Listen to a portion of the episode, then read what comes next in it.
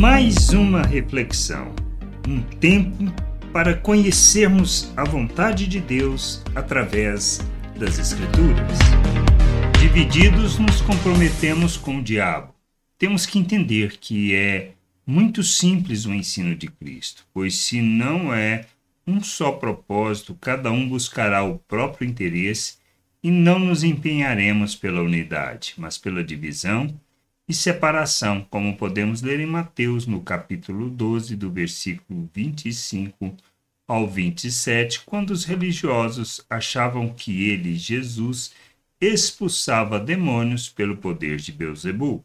Mas Jesus, sabendo o que eles pensavam, disse-lhes: Todo reino dividido contra si mesmo ficará deserto, e toda cidade ou casa dividida contra si mesma não subsistirá. Se Satanás expulsa Satanás, está dividido contra si mesmo. Como então o reino, o seu reino subsistirá? E se eu expulso os demônios por Beuzebu, por quem os filhos de vocês os expulsam?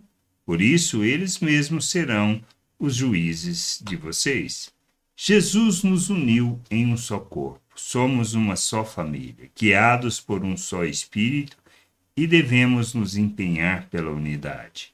Agora, quando achamos que se trata de nós, de nosso entendimento, do que pensamos e defendemos e defendemos as nossas as nossas ideias e ministérios com unhas e dentes, formando guetos de cultura cristã e não damos importância ao que Cristo ensinou, então é isto aí. Então estamos agindo na carne, andando segundo a maneira de pensar de cada um, isto é, pensar do mundo, e não como Cristo. Estamos em Deus, fomos unidos com Ele pelo mesmo Espírito, e temos que entender que não se trata de nós, mas do propósito que Deus estabeleceu para a sua família. Pois, como Cristo orou em João 17, temos que ser um para que o mundo creia que ele foi enviado. Se insistirmos em andar segundo o que pensamos e não conforme a determinação do Senhor, estamos divididos e comprometidos com o diabo e não com Deus, e nem, muito menos, com a sua vontade. Somos instrumentos do diabo falando de Deus para enganar a nós mesmos e as pessoas. Não é assim que aprendemos nas Escrituras, que a gente possa refletir, refletir sobre nossas atitudes, sobre o que temos feito, para que a gente se volte para aquilo que seja a vontade do Pai.